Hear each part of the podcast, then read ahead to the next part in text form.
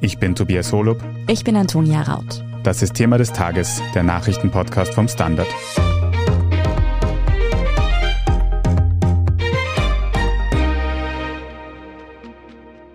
Їх високоповажності президент України Володимир Зеленський та федеральний канцлер Республіки Австрія Карл Негамер.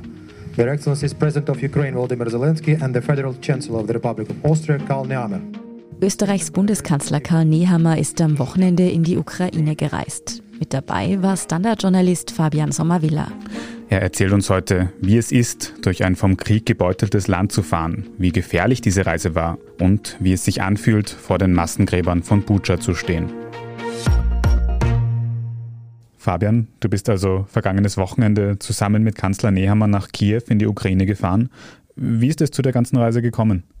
Ja, der ukrainische Präsident Volodymyr Zelensky hat Österreichs Kanzler Karl Nehammer eingeladen und er hat dann diese Einladung angenommen, ist nach Kiew gereist. Ihm ging es vor allem darum, wie er gesagt hat, ein Symbol für die Anerkennung der Staatlichkeit, der Unabhängigkeit und der politischen Führung der Ukraine zu setzen. Also einfach zu zeigen, okay, Volodymyr Zelensky ist der rechtmäßige Präsident, die Ukraine ist ein europäischer Staat, wir europäische Staaten, wir EU-Staaten fahren auch hin und zeigen unsere Solidarität mit der Ukraine, mit der Regierung und sprechen vor Ort auch klar an, dass dieser russische Angriffskrieg abzulehnen ist. Österreich ist sich der Tatsache bewusst, dass das ukrainische Volk gerade einer seiner schwersten Prüfungen erleidet und dass der Krieg völlig inakzeptabel ist, ausgelöst von Seiten der Russischen Föderation.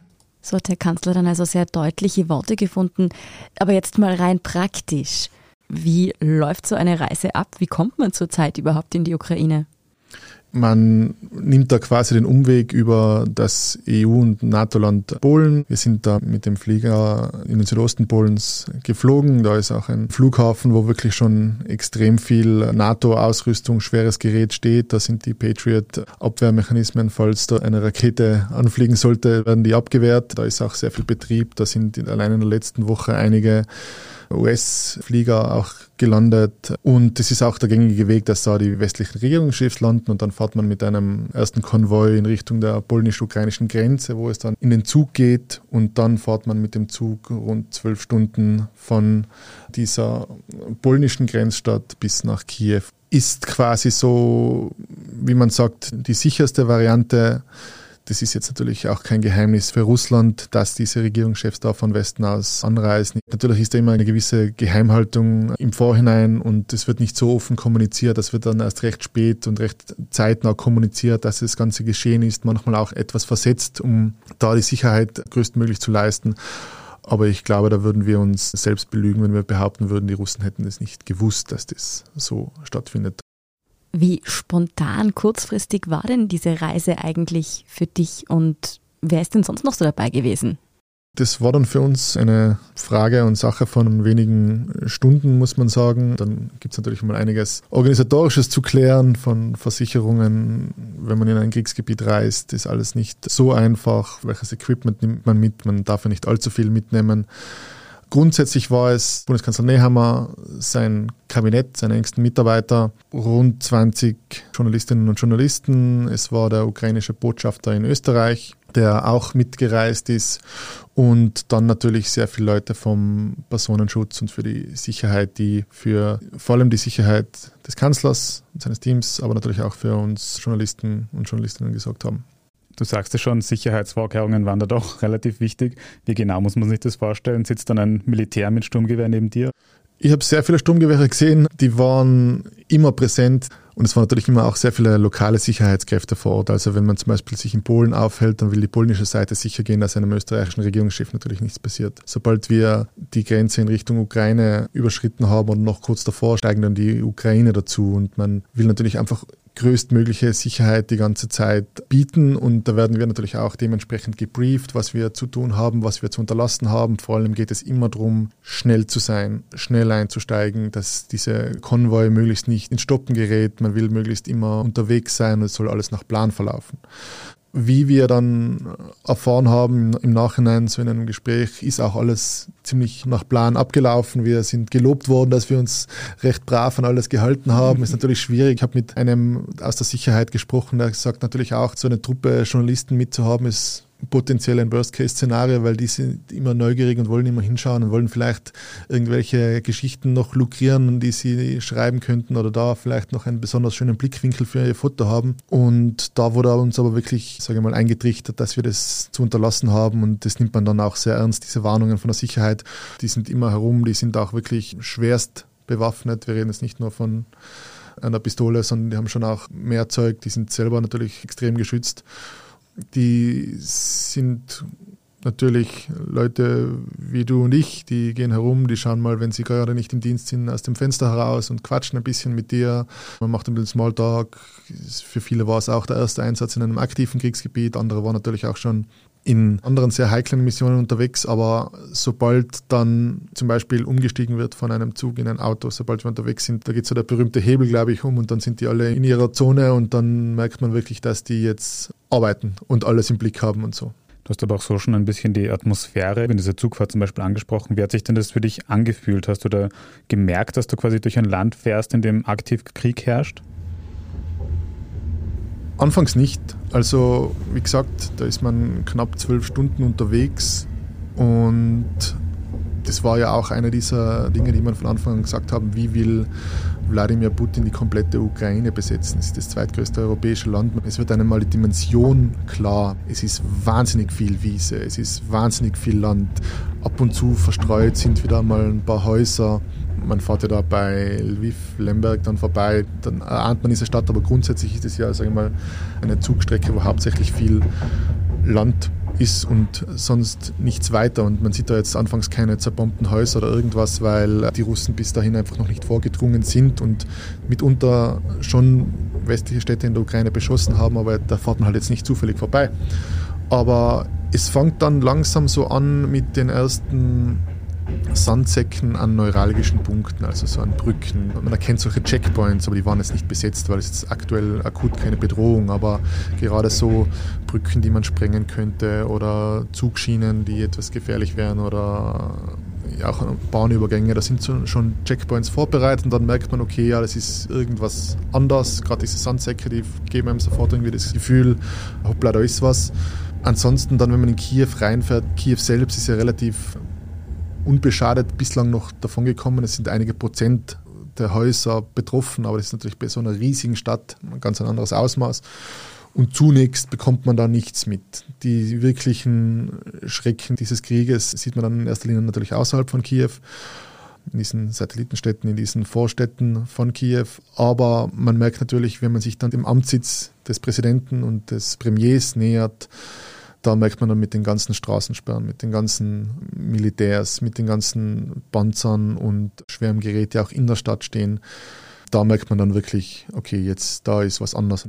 Meine, uns haben die lokalen Journalisten, die vor Ort sind, Christian Werschütz vom ORF zum Beispiel, gesagt, okay, es ist schon wieder mehr Leben in der Stadt. Aber wenn du dann hinkommst in so eine Millionenstadt und du siehst, wie ausgestorben die eigentlich ist, dann bedrückt einen das zuerst schon noch und du merkst, okay, irgendwas ist da nicht ganz okay.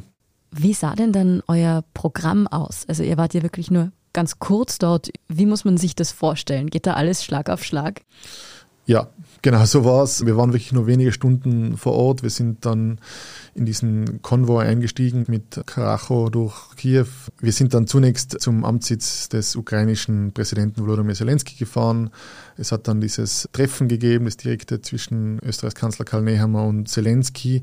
Währenddessen sind wir Journalistinnen und Journalisten mal durchgecheckt worden. Wir mussten Handys abgeben, alles was live übertragen könnte. Wir sollten dann natürlich auch nicht live davon senden. Es ist wieder dieses Zeitversetzte, dass man nicht genau weiß, okay, wo hält sich Zelensky im Moment auf da merkt man dann wirklich auch, da ist einfach alles verbarrikadiert. Da sind wahnsinnig viele Leute mit wahnsinnig viel äh, Waffen unterwegs und es ist ein bisschen so schräg, weil man weiß nicht genau, soll man sich jetzt so sicher wie noch nie fühlen oder so bedroht wie noch nie, weil irgendwie hat jeder um dich herum eine Kalaschnikow umhängen oder andere Maschinengewehre. Du weißt, okay, im Prinzip wird dir jetzt da jetzt erstmal nichts passieren, aber natürlich bist du jetzt auch nicht die wichtigste Person da vor Ort.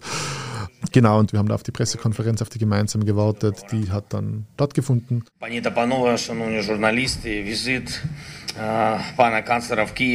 Die war recht kurz, kann man sagen. Es waren auch nur wenige Fragen zugelassen. Herr Kanzler, darf ich bitte eine Frage auf Englisch stellen?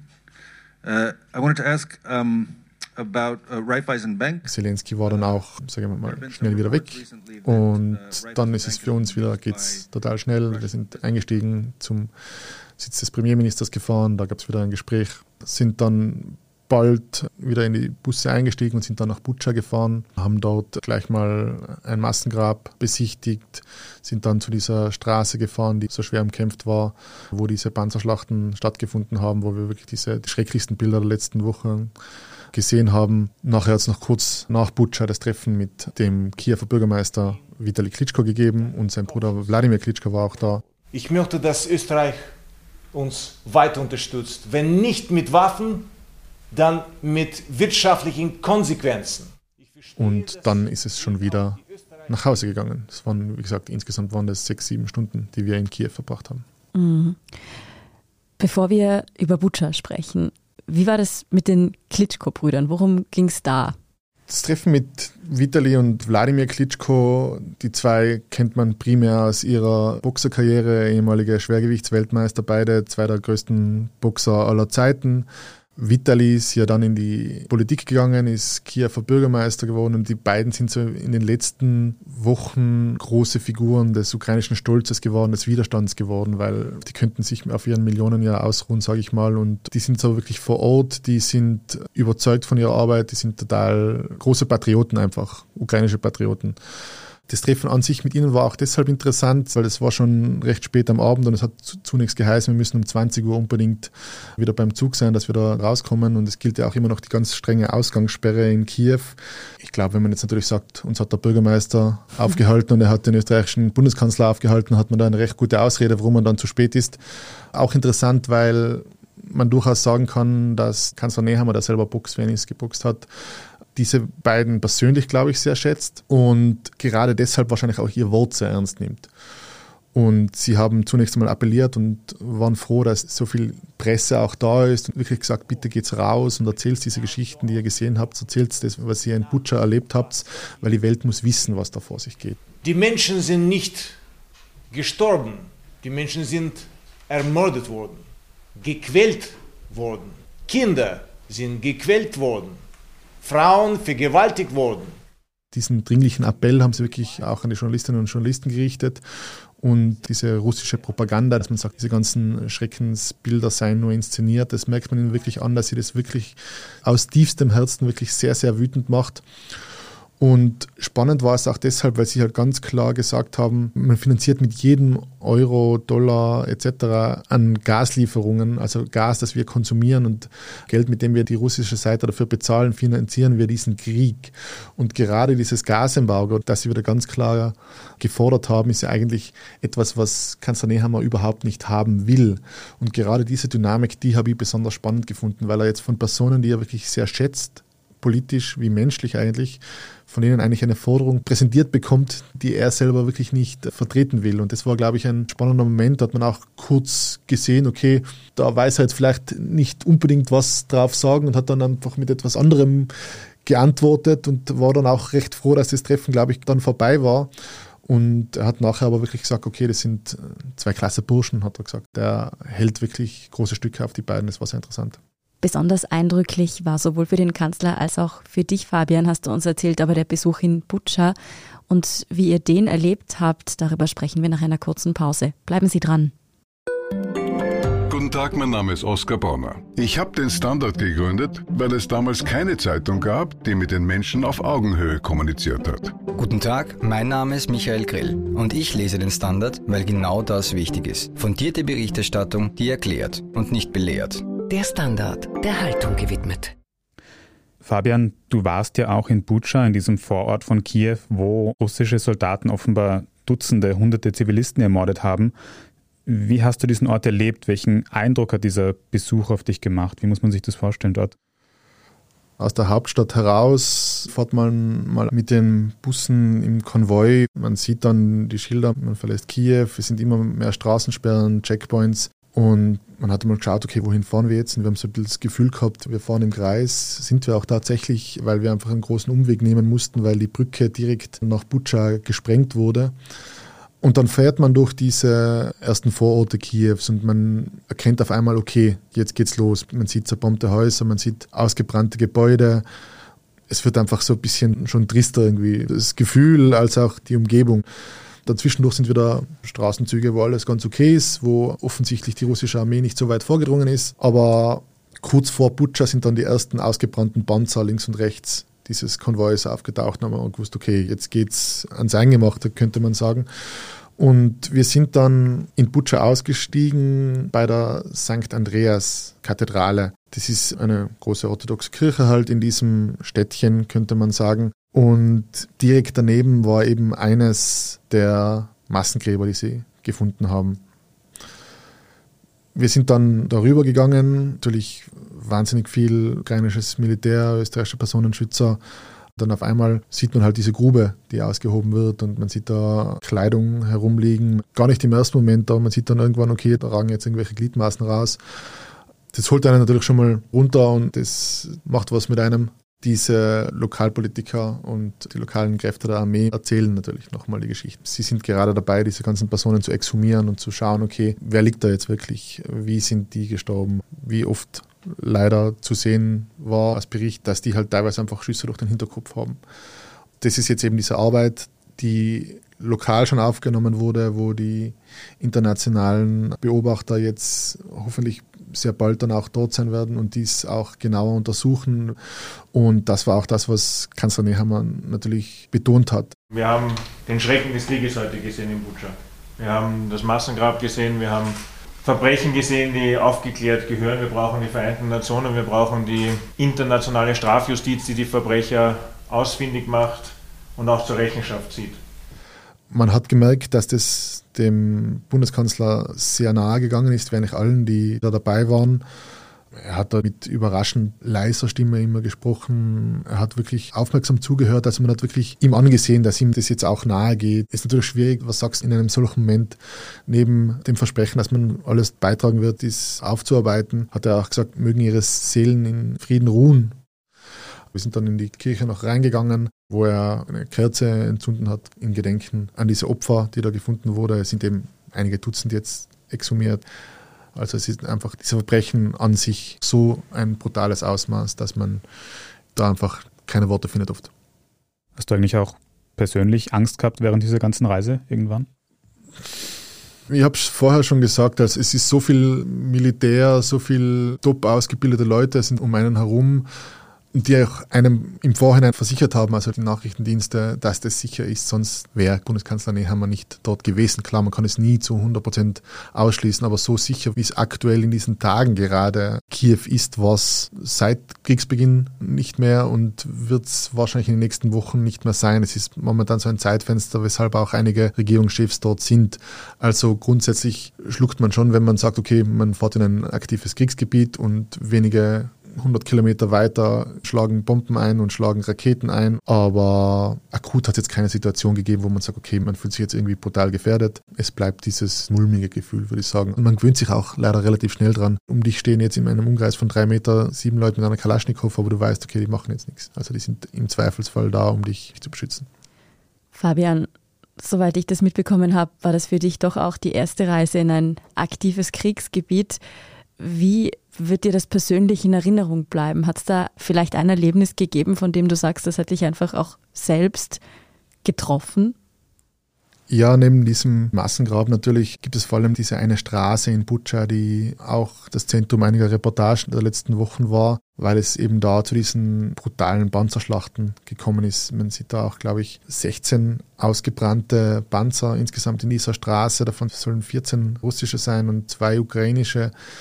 Und wenn man durch diese Straße durchgeht, wo wirklich die Häuser links und rechts nicht mehr vorhanden sind, ist nicht so, da fehlt nicht ein Fenster oder irgendwas, da sind wirklich nur mal ein paar Brocken Stein da. Die ganze Straße ist so schwarz, von allem verbrannt, verkohlt. Die Panzer stehen da und man denkt sich, okay, da waren auch drei bis vier Soldatenleben, sind da quasi in Sekunden das Leben ausgehaucht worden. Da sind wahnsinnig viele Menschen gestorben vor kurzem. Das ist ein wahnsinnig bedrückendes Gefühl Gleichzeitig sind die ganzen Sicherheitsleute herum und sagen dir ja nicht links, ja nicht rechts gehen, weil da ist sicher alles vermint. Also daran hält man sich dann auch. Das ist schon regend und ich habe da einmal auch so ein Radl liegen gesehen. Da gibt es dieses Video, wo von russischer Seite ein Zivilist auf einem Rad erschossen worden ist und der dann auch so liegen geblieben ist. Das hat mich auf jeden Fall daran erinnert, sei es, ob es jetzt dieses Rad war dann am Ende oder nicht.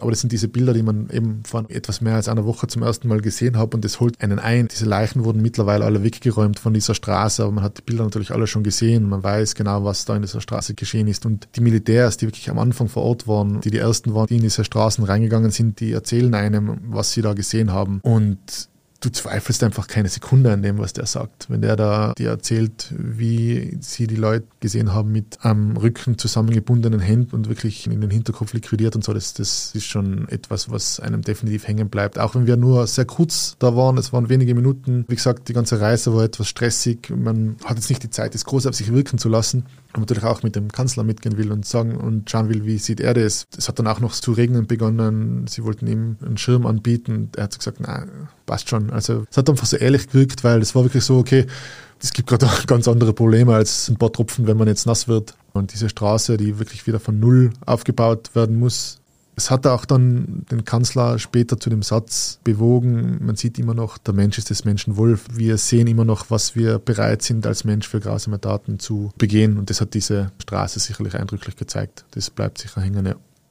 Du hast vorher schon beschrieben, dass Kanzler Nehammer durchaus sehr betroffen gewirkt hat, dass ihn diese Treffen auch nicht kalt gelassen haben, ihm da hin und wieder auch die Worte gefehlt haben. Nun reist er heute, sehr kurzfristig angekündigt, nach Moskau zum russischen Präsidenten Wladimir Putin. Hast du mitbekommen, hat er etwas erwähnt in eurer Zeit in Kiew, dass dieses Treffen schon länger geplant war? Hat er da mit euch schon darüber gesprochen?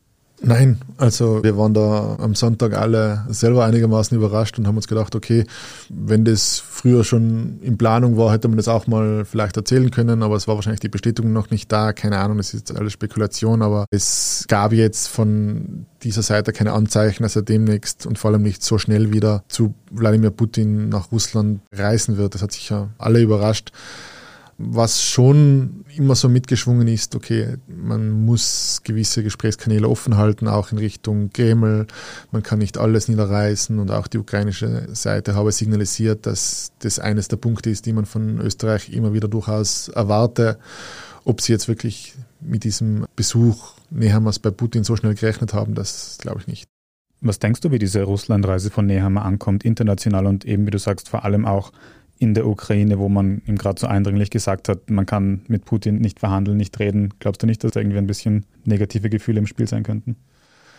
Momentan ist ja noch recht viel Zurückhaltung in der Politik zu vermerken. Also langsam wagen sich manche vor. Die Deutschen haben jetzt gesagt, okay, sie werden das begrüßen. Einige osteuropäische Staaten haben sich not amused gezeigt, wie man sagen würde. Die sagen, okay, das geht nicht, dass man jetzt Putin diese Bilder liefert, dass da sich ein EU-Staatschef mitten in diesem Krieg, wo so schlimme Kriegsverbrechen erst vor kurzem aufgetaucht sind, dass man jetzt ihm die Wartung macht quasi und in den Kreml reist. Angeblich hat sich Karl Nehammer das Okay von der EU-Kommissionspräsidentin Ursula von der Leyen geholt, auch von Ratspräsident Charles Michel. Es hat jetzt nicht geheißen, es ist absolut kein EU-Besuch, den er da macht. Es ist aber auch nicht explizit sich dagegen ausgesprochen worden bisher. Ich glaube, der Vizebürgermeister von Mariupol hat gesagt, okay, es ist jetzt einfach nicht die Zeit dafür, da aktuell hinzureisen. Das hat schon eine Bildzeitung ein wenig Wirbel gemacht. Also es ist momentan viel zu hören, aber es ist alles noch so ein bisschen im Anfangsstadium. Man weiß noch nicht genau, wie wird diese Reise dann wirklich beurteilt werden. Es wird wahrscheinlich auch darauf ankommen, okay, was für Bilder, was für Informationen bekommen wir von diesem Gespräch, was wurde gesprochen. Eventuell wird wirklich was erreicht oder reist Kanzler Nehammer jetzt mit leeren Händen wieder zurück, dann schaut er natürlich wahrscheinlich nicht sehr gut aus. Aber wenn er wirklich was mitbringen könnte, wäre das natürlich für die Leute vor Ort ein Gewinn, aber diese Chancen sind sicherlich nicht wahnsinnig hoch, sagen wir mal so. Und du sagst es schon, gerade wie es in der Ukraine ankommt, werden wir vor allem sehen, wenn wir wissen, was herauskommt bei diesem Gespräch. Wir werden auch später in der Sendung nochmal drüber reden. Aber fürs erste Mal vielen Dank für diese Eindrücke aus der Ukraine, aus Kiew. Fabian Sommerwiller. Gerne, danke.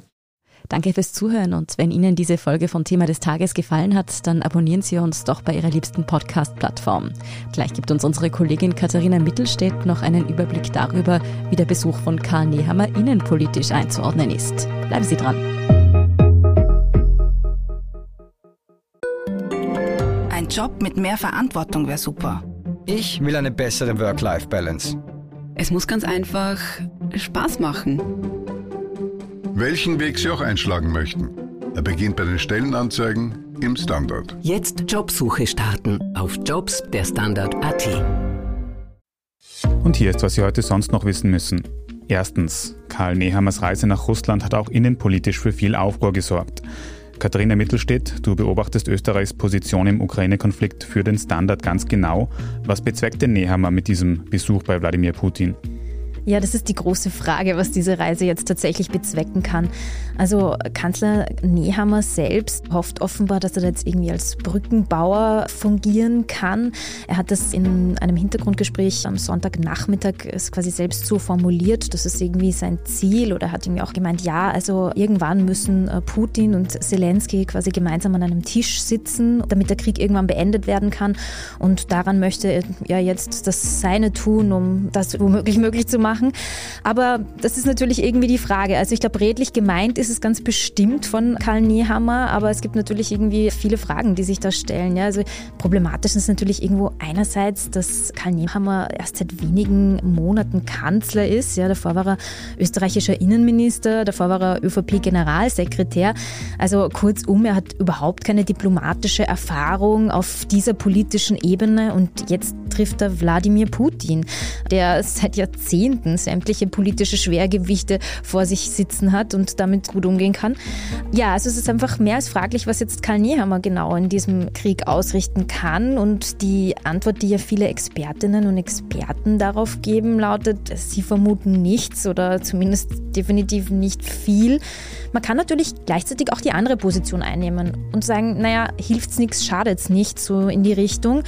Aber ja, man muss natürlich eben zumindest auch die Befürchtung vor Augen behalten, dass Wladimir Putin den unerfahrenen Österreicher für seine Zwecke instrumentalisieren kann. Nun ist diese Reise, wie wir gerade schon besprochen haben, gestern sehr kurzfristig bekannt gegeben worden. Und da gab es ein bisschen Aufregung darum, wie sie verkündet worden ist. Kannst du uns da vielleicht noch einmal ein bisschen Einblicke geben? Ja, das war alles etwas A kurzfristig und B unglücklich. Also gestern Nachmittag haben auch wir als Standard davon erfahren, dass jetzt irgendwie ein kurzfristig dieses Pressegespräch mit dem Kanzler stattfinden soll. Das Thema war eigentlich nicht wirklich bekannt. Es sollte um die Ukraine gehen. Von seiner Ukraine-Reise ist er ja auch gerade erst zurückgekehrt. Neham hat dann auch gleich gesagt, er hat nur recht kurz Zeit und dann eben geschildert, dass er heute Montag Putin treffen möchte. Also er hat dann versucht, seine Beweggründe darzulegen. Er es jetzt irgendwie als Gebot der Stunde, dass man etwas tut, auch wenn es womöglich nichts bringt. Also das ist ihm schon bewusst. Ja. Er wolle aber eben nichts unversucht lassen, ja, hat er irgendwie immer wieder in verschiedenen Worten betont. Was er auch gesagt hat, ist, dass diese Initiative eben von ihm persönlich tatsächlich ausgegangen ist. Was ja etwas seltsam erscheint in dem Zusammenhang, dass er ja offenbar zwar schon mit EU-Kommissionspräsidentin Ursula von der Leyen darüber gesprochen hat, wobei eher die Rede davon ist, sie wurde telefonisch informiert. Auch mit dem deutschen Kanzler Olaf Scholz hat er geredet geredet. Aber so ganz klar, mit welchem Mandat er jetzt dorthin fährt, ist bis heute irgendwie nicht ganz. Offenbar war ja nicht einmal wirklich der grüne Vizekanzler informiert. Es ist auch nicht klar, ob überhaupt der Bundespräsident etwas davon wusste. Zurück zu diesem Gespräch. Da wurden dann auch die Journalistinnen und Journalisten, die vor Ort waren, denen wurde eingeschworen, man soll die Meldung jetzt dann erst am nächsten Tag, also am Montag heute, um 11 Uhr veröffentlichen, um das Vorhaben auch nicht zu gefährden. Aber es kam dazwischen die Bild-Zeitung, die, so wie sie selbst schreibt, aus ukrainischen Regierungskreisen erfahren haben will, dass es es eben zu diesem Treffen kommt. Und kurz nachdem dieses Pressegespräch vorbei war, ging die Bildzeitung auch schon damit raus und damit war die Meldung draußen. Im Kanzleramt wird betont, dass die Bildzeitung von Ihnen nicht informiert wurde und tatsächlich hat Karl Nehammer zumindest in diesem Pressegespräch davor auch gesagt, er habe auch schon in der Ukraine Zelensky und auch andere über sein Vorhaben informiert. Also es ist jetzt nicht ganz unrealistisch, dass es so vonstatten ging. Wann erfahren wir denn jetzt, was bei diesem Treffen herausgekommen ist? Naja, das Treffen soll eben heute Montag um 15 Uhr stattfinden. Man muss dazu sagen, dass Wladimir Putin bekannt dafür ist, dass er Gäste gerne mal warten lässt. Also wir werden sehen, um wie viel Uhr es dann tatsächlich stattfindet. Am Abend möchte Karl Niehammer per Video quasi Journalistinnen und Journalisten der Öffentlichkeit bekannt geben, wie dieses Gespräch verlaufen ist und darüber informieren. Einen gemeinsamen Medienauftritt mit Putin soll es in dieser Form nicht geben. Also ich glaube nur ein Foto. Offenbar von russischer Seite wurde das angeboten, was ja irgendwie schon dafür spricht, dass die sich ja von diesem Termin womöglich an Inszenierung für Putin einiges erhoffen. Das wurde wohl von Nehammer und seinen Leuten abgelehnt. Ja, man wird jetzt sehen, wie das Ganze tatsächlich abläuft. Man kann sich jedenfalls bei uns im Live-Ticker laufend über den aktuellsten Stand informieren. Katharina Mittelstädt, vielen Dank. Gerne. Zweitens, bei der französischen Präsidentschaftswahl am gestrigen Sonntag haben sich Emmanuel Macron und Marine Le Pen für eine Stichwahl qualifiziert. Amtsinhaber Macron ist mit 28 Prozent auf Platz 1 gelandet. Die Rechtsaußenpolitikerin Le Pen folgt mit 24 Prozent. Sowohl Macron als auch Le Pen haben besser abgeschnitten als in der vorhergegangenen Wahl 2017. In der Stichwahl dürfte es dennoch knapper werden als vor fünf Jahren, auch wenn die meisten angetretenen Parteien eine Wahlempfehlung für Macron abgeben dürften. Die Stichwahl um die französische Präsidentschaft wird dann am 24. April stattfinden. Und drittens, Will Smith ist wegen seiner berüchtigten Oscar-Watschen nun für zehn Jahre von der Oscar-Gala ausgeladen worden. Er war bei der diesjährigen Gala auf Moderator Chris Rock losgegangen, da dieser einen geschmacklosen Witz über Smiths Ehefrau gemacht hatte. Die Ohrfeige hat für eine anhaltende Debatte gesorgt. Die Academy zieht nun Konsequenzen. Smith darf die Oscar-Gala also auf zehn Jahre weder besuchen noch moderieren. Und auch andere Events der Academy sind für ihn jetzt tabu.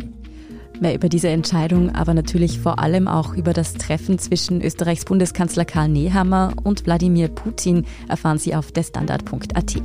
Falls Sie Feedback oder Anregungen für uns haben, dann können Sie diese an podcast.derstandard.at schicken. Sie können uns auch sehr gerne unterstützen, zum Beispiel mit einem Standard-Abo oder einem Premium-Abo auf Apple Podcasts. Das hilft uns wirklich sehr, also gerne auch Freundinnen und Freunden weitersagen. Ich bin Antonia Raut. Ich bin Tobias Holub. Baba und bis zum nächsten Mal.